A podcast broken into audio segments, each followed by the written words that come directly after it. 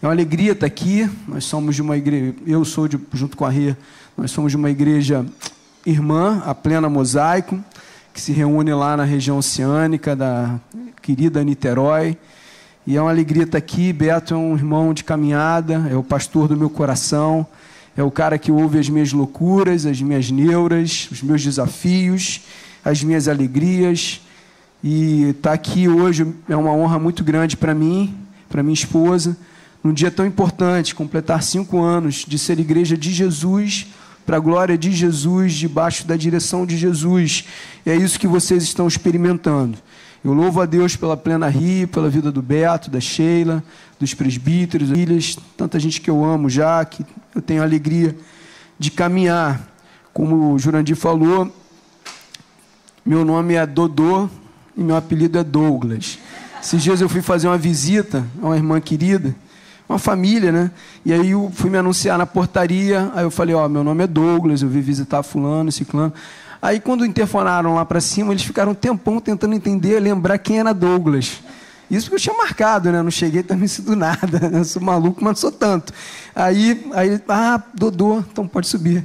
Enfim, fiquem à vontade, tá bom? É uma alegria. Beato, nós chamamos, se recupere logo.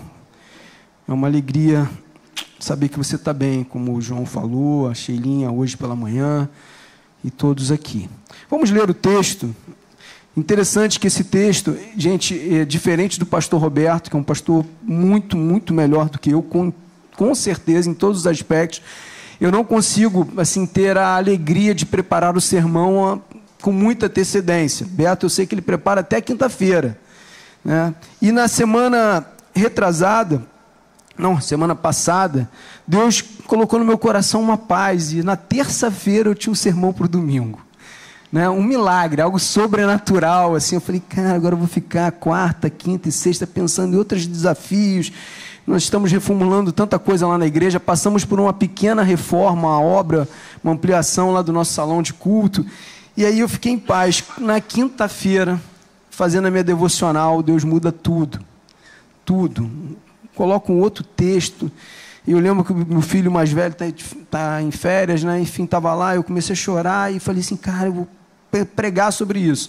Aí eu fiquei angustiado, né? Sexta, sábado, terminei o sermão no sábado à noite, dei aquela revisada na domingo de manhã, vocês acham que pastor, plantador, que nem Beto, a gente acorda às 5 horas da manhã de domingo, já, né, como? Ligado nos anos 20.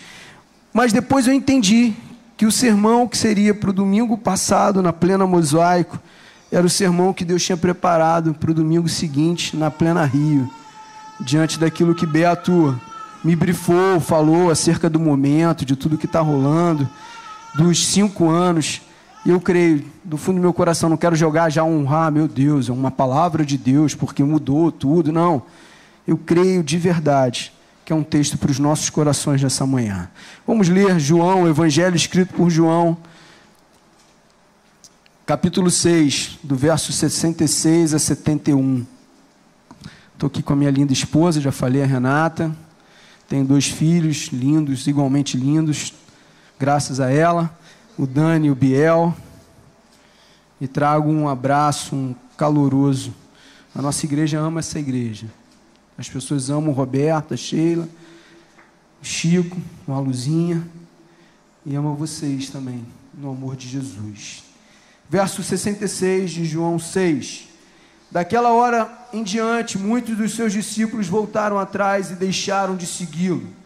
Jesus perguntou aos doze: Vocês também não querem ir? Simão Pedro lhe respondeu: Senhor, para quem iremos? Tu tens as palavras de vida eterna. Nós cremos e sabemos que é és o Santo de Deus. Então Jesus respondeu: Não fui eu que os escolhi, os doze. Todavia, um de vocês é um diabo. Ele se referia a Judas, filho de Simão Iscariotes, que, embora fosse um dos doze, mais tarde haveria de trair. Vamos orar? Senhor, muito obrigado por tudo que já experimentamos nessa manhã. Como eu disse, faz sentido, é real, é vivo, alegra o nosso coração, nos alimenta de Ti. Obrigado por essa igreja que completa cinco anos, Senhor. Que data gloriosa, que momento Obrigado pela vida do pastor Roberto, do conselho, de cada membro dessa igreja, cada família, cada criança, Senhor. Muito obrigado, Pai. Louvado seja o teu nome. E o que te rogamos mais uma vez é que o Senhor fale conosco, como João pediu, que não seja um homem, mas seja o teu espírito, seja o teu o teu coração, comunicando ao nosso coração a partir da tua palavra que é viva, poderosa, eficaz, inerrante. Que, Senhor, sejamos alimentados, que saiamos daqui com o nosso coração aquecido. Deus, desejosos de viver para a tua glória, de experimentar mais de ti, de proclamar o Evangelho, de sermos igreja de Jesus. Faz assim, Senhor, é o que nós te pedimos, a despeito de quem prega, das minhas falências, a despeito de quem ouve, das suas também falências, Pai. É o que eu te peço, Espírito Santo, no nome santo e glorioso do nosso Senhor Jesus. Amém.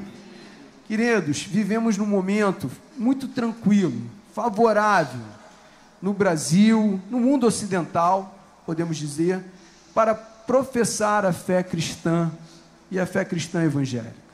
É quase moda, numa cidade como o Rio de Janeiro, num estado como o Rio de Janeiro, num contexto geográfico como o Grande Rio, Niterói, São Gonçalo, as cidades da Baixada, cidades que são povoadas de igrejas evangélicas. É favorável, é tranquilo. Falar de Jesus em meio a tanto, por tanta adversidade que passamos, é sempre bem-vindo. É bem verdade que depois que o mundo foi atingido pelo pecado, nós temos mais momentos de dificuldade, de vale, de aflições do que momentos de tranquilidade, de calmaria. Essa é uma realidade. Por isso, nem olhos viram, nem ouvidos ouviram o que o Senhor tem preparado para aqueles que o amam. Em novas, novos céus e nova terra, tudo sendo restaurado. Nós ansiamos, anelamos por isso. A igreja de Jesus espera a sua volta e a redenção de tudo. Porque a vida é marreta, a vida é difícil. Momentos são muito difíceis para nós, momentos de doença, de luto, de tantas coisas que nós passamos. Mas falar de Jesus em meio a todo esse sofrimento é algo bom. As pessoas encaram de uma maneira boa, é sempre bem-vindo. Impressionante quando eu, eu paro para orar por alguém que não é cristão, o cara, na hora, ele pode ter outra religião antagônica, diferente, que fala até mal da gente em alguns momentos, mas quando eu paro e falo assim, eu posso orar com você? As pessoas assim, pode. Eu experimentei isso no ano passado de maneiras assim, muitas maneiras. E foi muito bom. Sei também que muitos aqui nasceram em lar evangélico, mas também que muitos não nasceram num lar cristão evangélico. E, não tão, e mesmo não nascendo, não enfrentaram oposição por parte das suas famílias ao se tornarem evangélicos. Pelo contrário, receberam até incentivo. Poucos aqui enfrentaram a resistência que havia lá no passado, 30, 40, 25 anos atrás. Há aproximadamente 30 anos, uma amiga, uma pessoa muito querida na minha vida, evangelizou uma outra amiga, que eu também gosto, não tive tanto contato, mas é uma pessoa muito legal, que gostava de ir à igreja com essa amiga. Mas ela foi proibida pela sua mãe de frequentar a igreja cristã. Infelizmente, vemos agora os danos na vida dessa amiga querida que foi proibida pela mãe de frequentar, de uma vida sem Deus. Mas o que eu queria trazer para vocês é que você parasse para pensar, vocês parassem para pensar que hoje, dependendo da maneira como um filho ou uma filha está vivendo, alguns pais, mesmo não sendo evangélicos, incentivam: procure uma igreja. Quando o filho é convidado por uma família do condomínio, da escola, enfim, eles incentivam, porque eles querem que os filhos, sim, passem, passem a frequentar uma igreja. De modo geral, seguir a Cristo se tornou algo bom. Em especial, quando a gente não se veste de maneira estranha, quando a gente não usa um vocabulário esquisito, crentez, e nem tem pensamentos obtusos quanto à política e à cultura. Beleza, é evangelho. Eu hoje não tenho nenhum problema em me dizer evangélico. Às vezes, quando eu falo que eu sou pastor, tem aquele momento de silêncio, né? Constrangedor. E aí eu aprendi com um pastor querido, mais experiente, sobretudo quando você está no avião conversando com alguém, numa fila, ou você é apresentado, quando o cara pergunta, ou a pessoa pergunta o que você faz, no meu caso, me pergunta o que eu faço, eu falo assim, ó, se eu te dizer, disser o que, você, o que eu faço, você continua a conversar comigo? E eu falo assim, eu não sou traficante, não sou stripper e também não sou político. Aí a pessoa ri, dá aquela quebra, né? Aí ela continua conversando. Eu sou pastor. Mesmo assim, alguns ficam sem saber o que dizer. Mas, de modo geral, seguir a Cristo se tornou algo bom, uma qualidade. As pessoas ficam muitas vezes até perplexas por você ter uma capacidade de dialogar, de falar de coisas além do mundo evangélico. Teve um momento do ministério de Jesus que segui-lo, ouvi-lo, participar do movimento que ele estava capitaneando naquele momento se tornou também tranquilo, favorável. Era moda. Estava passando por eles o Rabi Nazareno, que era um cara inteligente, sábio, que não era apenas uma pessoa inteligente, sábia, ele curava pessoas, ele operava milagres. Ao final de contas, Jesus curou muita gente, Jesus ensinou com muita sabedoria, Jesus multiplicou até pães e peixes, alimentou pessoas. Jesus realizou muitos milagres, coisas extraordinárias. Quem não gostaria de estar perto de Jesus? Quem não gostaria de se assentar e ouvir um homem sábio? De palavras sábias e mansas, tranquilas e que operava milagres. Nesse momento, seguir Jesus, o Rabi Nazareno, era algo tranquilo, era favorável. Mas depois, logo em seguida, a fase seguinte do ministério de Jesus, a terceira fase, foram três fases: o anonimato, ninguém sabia quem era Jesus. Ele começou a chamar os seus discípulos e operar o primeiro milagre que foi lá nas bodas de Caná, transformar água em vinho. Glória a Deus por isso. Como também a segunda fase, essa de muita popularidade, e a terceira fase, que era a fase do abandono, da impopularidade de Jesus. O texto que acabamos de ler, João 6, 66 até 71, é esse momento de transição da segunda fase de popularidade, a fase em que todos queriam seguir esse cara incrível, incrível, que era Jesus. Basta assistir o The Chosen, né? Você vai ver um cara, pô, Jesus é muito maneiro. E Jesus era muito mais maneiro do que esse do The Chosen, óbvio. Todos queriam seguir. E esse texto fala agora da transição. A terceira fase, impopularidade, abandono. Uma transição rápida e brutal, no mesmo texto. Porque em João 6, Jesus multiplica pães e peixes. Alimenta o povo. Fala que ele é o pão da vida. Quem comer desse pão jamais terá fome. Fala que ele é a sede que sacia também a nossa sede existencial. Logo nos primeiros versos. No verso 37, o verso que eu preguei na semana passada, ele fala: Todos aqueles que o Pai der a mim, jamais os lançarei fora, jamais os rejeitarei. Jesus era o cara. Só que ele começa a falar de algo que era diferente.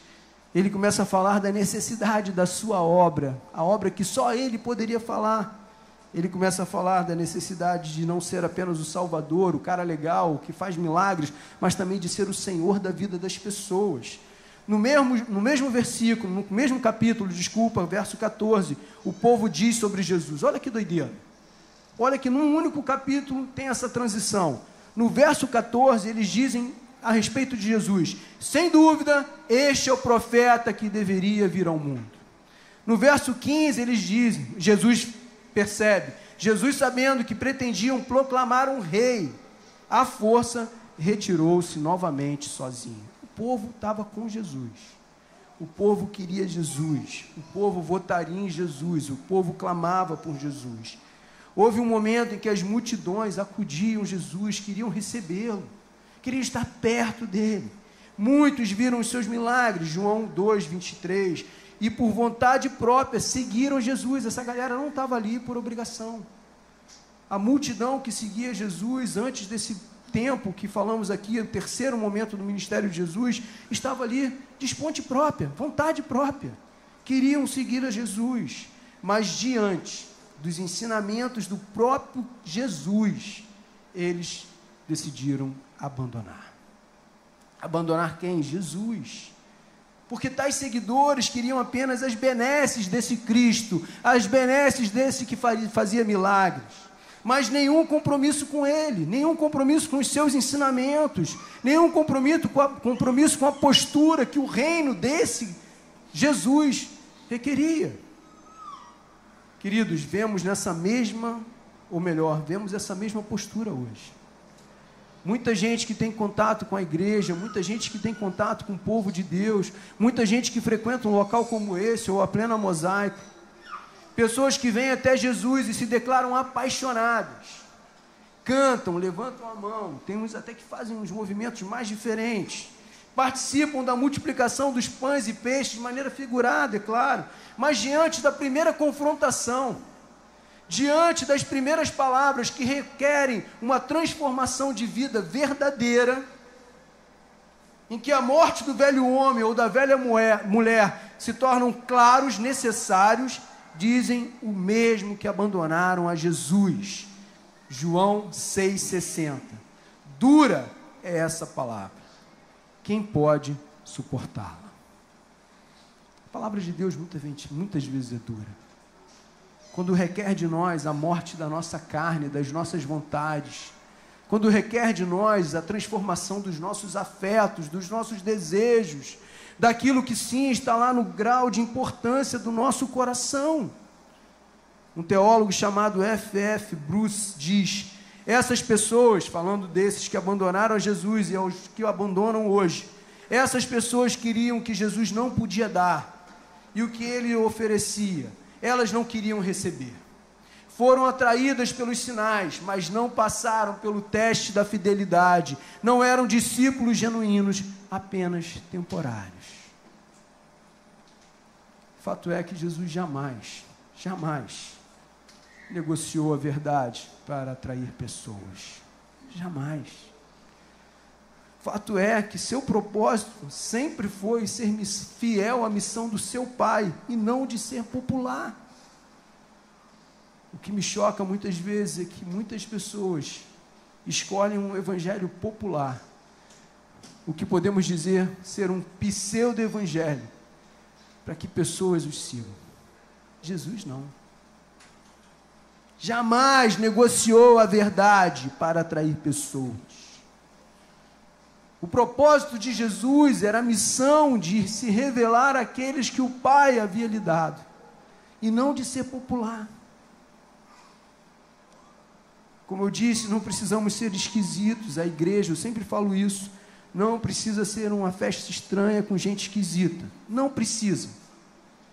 Mas a igreja precisa ser proclamadora e testemunho da missão de Deus, da verdade de Jesus encarnado, crucificado, ressurreto, da verdade que ele não é apenas um salvador, mas ele também é o Senhor da nossa existência e devemos viver para a sua glória. Com certeza que em decorrência da dura mensagem de Jesus, ele perdeu vários seguidores, como hoje muitas vezes acontece. Como eu falei, as pessoas chegam num lugar como esse, pô, aqui está lindo. Eu sei que vocês estão indo para um lugar muito melhor. Eu conheço a planta, já fui lá, oro por isso. Nossa igreja ora por isso. Mas esse lugar aqui é alucinante. Eu falei para a Renata, lembrou muito nosso, nossa primeira fase, que nos reunimos também numa escola. Não tão maneira como essa. Né? O ar-condicionado eu orava todo domingo para ele funcionar o cara que eu pedia para consertar, porque a escola não consertava, já estava num momento difícil de, financeiramente. Ele falou, pastor, não dá, melhor jogar fora. Eu falei, dá seu jeito, bota gás, dá seu jeito, mais um domingo, e domingo após domingo. Mas tinha uma quadra como essa, as crianças, quando saíram, viveram um luto. Quando nos mudamos para o nosso lugar atual, as crianças da nossa igreja viveram um luto. Então é muito bom chegar aqui, receber o sorriso de vocês, o cafezinho. Lia falou, tem um café comum e um café gourmet. Eu falei, uau! Você tomou, Renatinho, o café gourmet? Perdeu. Sabe, isso é tudo muito legal. Ouvir vocês adorando e fazer parte disso é muito bom. É tudo muito favorável, muito atrativo. Mas muitas vezes, quando a palavra de Deus é pregada, muitos falam, valeu, foi bom, achei legal, mas estou fora. Quase todos voltaram quando Jesus falou acerca da sua missão para a sua vida antiga. Abandonaram o Rabi Nazareno. mesmo Jesus sendo o caminho. Prega aqui os domingos, você pode e deve ler a Bíblia nos outros seis dias. A primeira possibilidade é o abandono da fé. É o que chamamos de apostasia, o esfriamento que vai nos. E a, vir à igreja passa a ser apenas mais algo da sua agenda, que se der para cumprir, beleza. Você não perde a festa do amigo da faculdade. Você não deixa de ir no aniversário daquela tia, onde muitas vezes as pessoas falam mal até mesmo de você, mas é família, está liberado. Mas você muitas vezes também negocia vir aqui nos domingos ou não. Ser igreja no pequeno grupo a primeira possibilidade que temos do duro discurso de Jesus é o abandono da fé. Verso 66 diz: Daquela hora em diante, muitos dos discípulos voltaram atrás e deixaram de segui-lo. Mesmo após Jesus ter explicado o que era comer da sua carne e beber do seu sangue, não tem nada a ver de comer canibal, é, ser um canibal. Era uma metáfora para crer em Cristo e entender a sua obra expiatória, porque ele estava morrendo por nós. Muitos não entenderam. Muitos hoje, infelizmente, dentro das nossas comunidades de fé, onde o Cristo se manifesta, onde a graça dele alcança pessoas, opera no nosso meio, decidem por conta de um discurso duro que requer o reconhecimento do senhorio de Jesus, este como Senhor e Salvador, decidem mesmo assim abandonar a fé. E talvez você esteja nesse processo e essa mensagem é para o seu coração, sim. Talvez você aqui esteja lembrando de pessoas que já passaram por esse momento aqui junto com vocês e não estão mais aqui. E essa mensagem é para você em relação a eles, mas também para eles. Com os corações comparados a um solo cheio de pedra. Na parábola do semeador, a mensagem não cria raiz ou raízes creem apenas por um tempo, creem apenas naquilo que é favorável, que lhe apraz, mas na hora da provação, na hora do vamos ver, na hora que a vida de fato é marreta, se desviam. Podemos, queridos, infelizmente, mas ainda vivemos nessa realidade. E graças a Deus pelo Deus que não nos abandona, pelo Espírito Santo que nos convence do juízo, do pecado, do nosso erro, da necessidade de redenção, mas podemos ser capazes de seguir apenas uma religião Podemos ser capazes de seguir apenas um movimento, uma pessoa. E dentro dessa religião, dentro desse grupo, manifestar bons sentimentos, bons desejos, convicções, esperanças, alegrias e até remorsos. E apesar disso, não experimentar de uma relação viva, poderosa, real com Deus, com a sua graça podemos até durante um certo tempo andar até bem numa vida cristã, dentro de uma comunidade cristã, mas depois de algum tempo voltar para um tipo de vida distante de Deus. Como foi Demas, como foi o próprio Judas, como foi a mulher de Ló e tantos outros que temos um relato claro nas Sagradas Escrituras. Então, a primeira possibilidade diante do discurso duro de Jesus é simplesmente viver a apostasia, abandonar.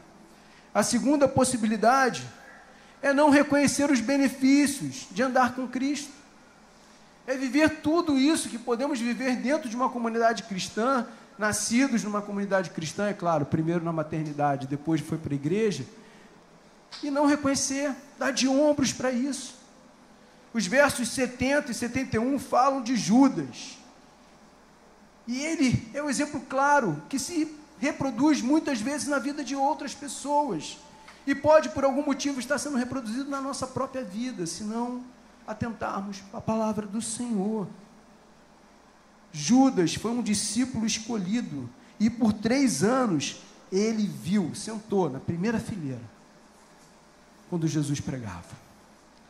Ele viu, ele deve ter tocado nas pessoas que foram curadas por Jesus. Ele andou com os demais discípulos, ele testemunhou da provisão de Deus. Ele era o tesoureiro, ele falava: Senhor, não vai dar, não tem grana, não tem como alimentar todas essas pessoas. E ele viu os pães e os peixes serem multiplicados por duas vezes. Por duas vezes. Ele foi um daqueles que foram comissionados a irem pregar nas cidades. e pregando nas cidades, operaram também outros milagres. Seria impossível, eu pelo menos não consigo, imaginar uma posição melhor do que a do próprio Judas em caminhar com Cristo. E aí eu quero dizer, com meu coração cheio de temor, muitos participaram e ainda, e ainda irão participar de coisas maravilhosas no reino de Deus, mas não gozarão da eterna comunhão com o Pai. Como eu disse, é bom estar num lugar como esse. Domingo de manhã, sai daqui, vai almoçar em família, ou vai comer num restaurante legal, vai descansar à tarde. Começa a semana, né, com o pé direito, como muitos diriam. Mas ficou só nesse movimento legal, como ir ao Maracanã, como ir a um show, como ir muitas vezes a uma viagem, a um local espetacular, uma praia linda.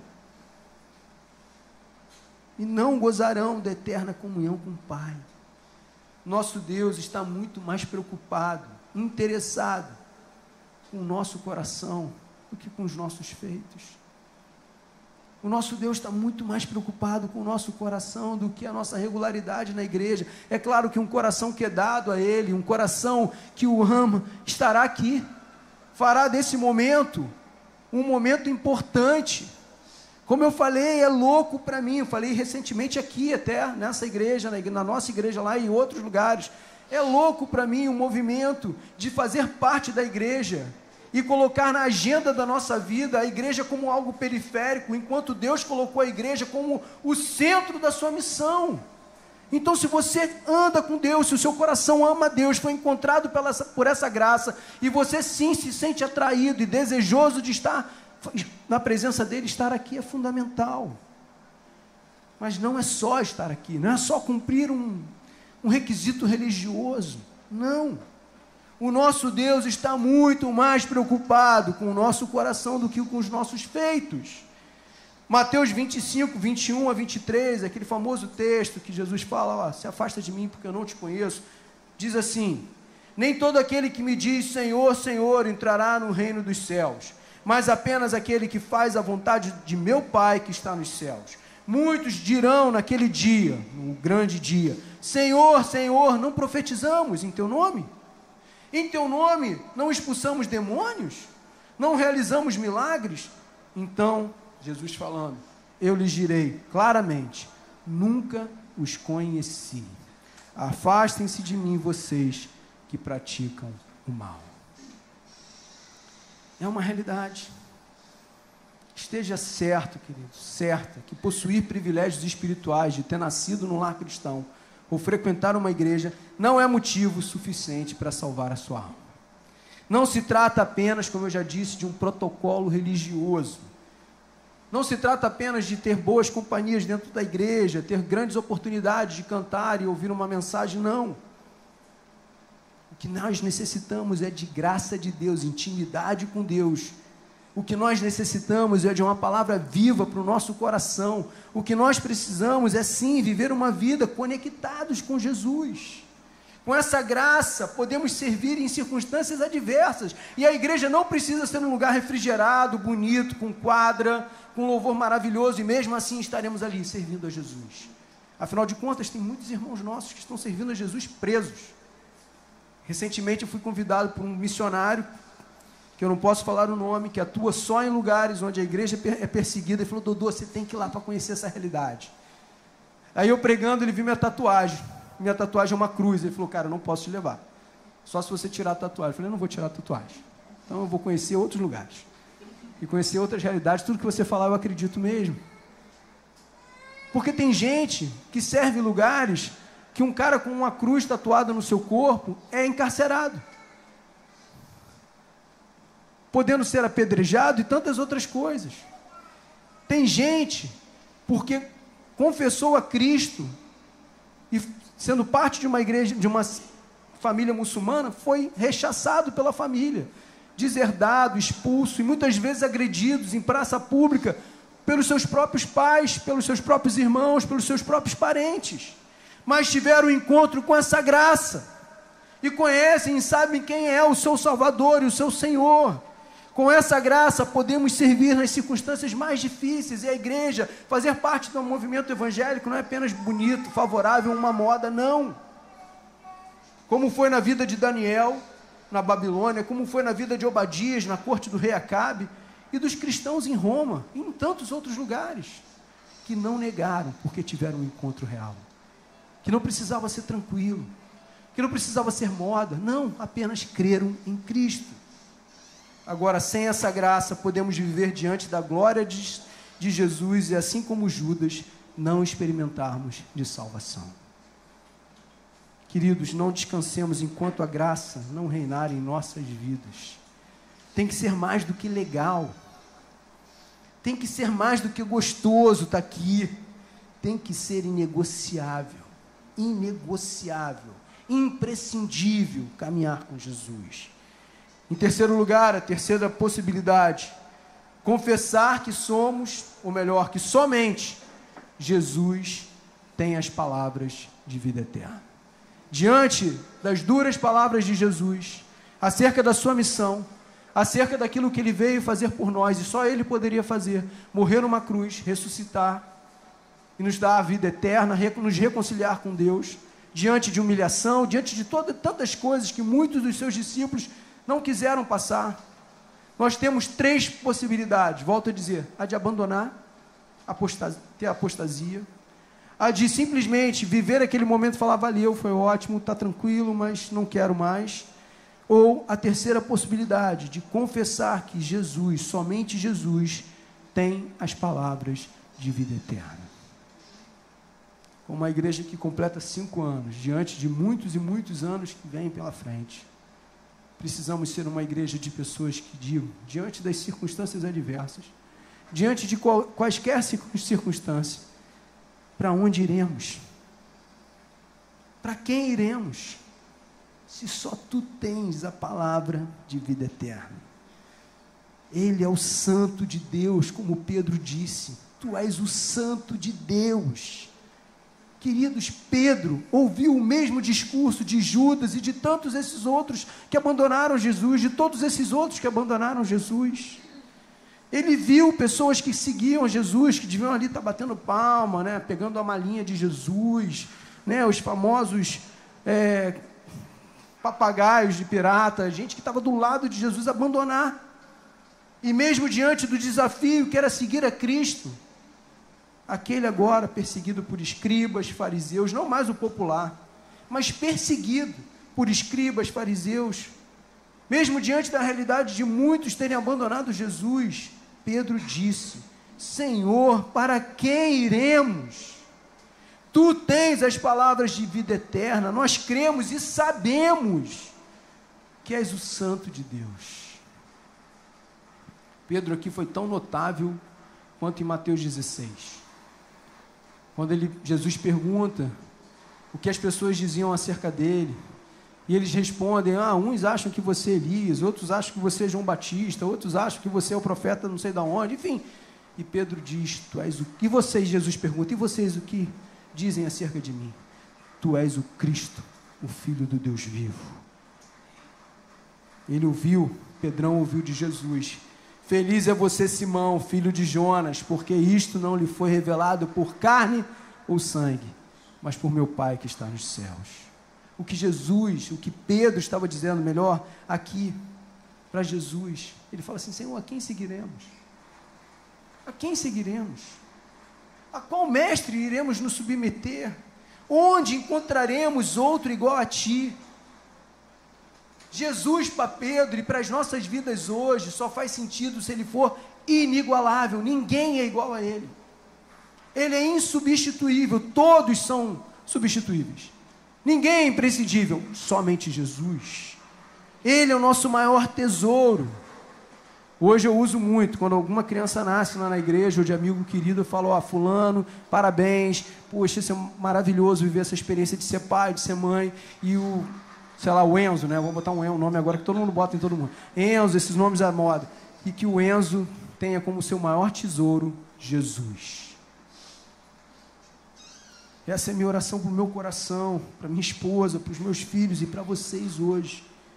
Que Jesus seja o nosso maior tesouro. Que diante das adversidades da vida a gente possa dizer: Senhor, para quem iremos? Onde encontraremos paz, esperança, firme consolação? Onde encontraremos vida eterna? Queridos, não negocie. Se porventura no teu coração, na tua mente vier a dúvida, não negocie. Clame aos céus. Diga: Senhor, só tenho esperança em Ti.